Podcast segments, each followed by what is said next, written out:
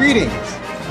My name is Eddie-san Kenobi, and I am a Jedi Knight from a galaxy far, far away.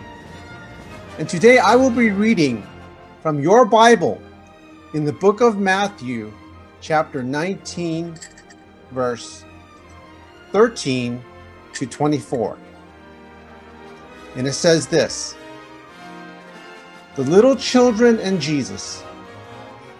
Then the people brought little children to Jesus for him to place his hands on them and pray for them. But the disciples rebuked them. Jesus said, Let the little children come to me, and do not hinder them, for the kingdom of heaven belongs to such as these.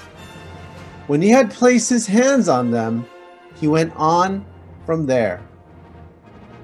Just then, a man came up to Jesus and asked, Teacher, what good thing must I do to get eternal life? Why do you ask me about what is good? Jesus replied. There is only one who is good. If you want to enter life, keep the, keep the commandments. Which ones? he inquired. Jesus replied, You shall not murder. You shall not commit adultery. You shall not steal. You shall not give false testimony. Honor your father and mother, and love your neighbor as yourself. All these I have kept, the young man said. What do I still lack? Jesus answered, If you want to be perfect, go sell your possessions and give to the poor, and you will have treasure in heaven. Then come, follow me. When the young man heard this, he went away sad because he had great wealth. Then Jesus said to his disciples, Truly I tell you, it is hard for someone who is rich to enter the kingdom of heaven. Again I tell you, it is easier for a camel to go through the eye of a needle than for someone who is rich to enter the kingdom of God.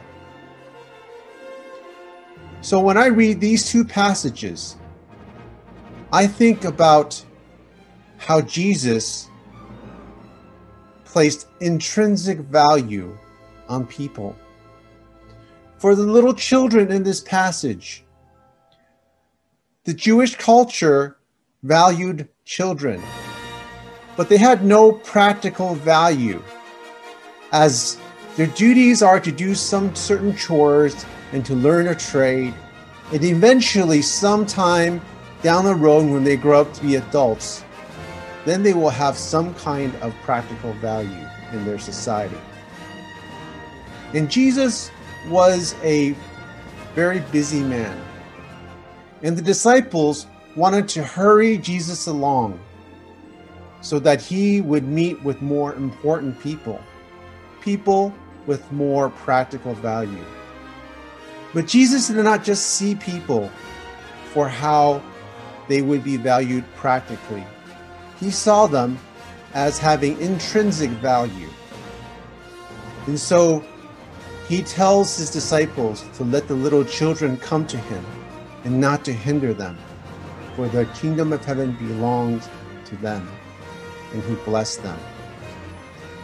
And just then, when this, this young man came up to Jesus, this young man who is a rich young ruler, and asked Jesus about how what he must do to get eternal life.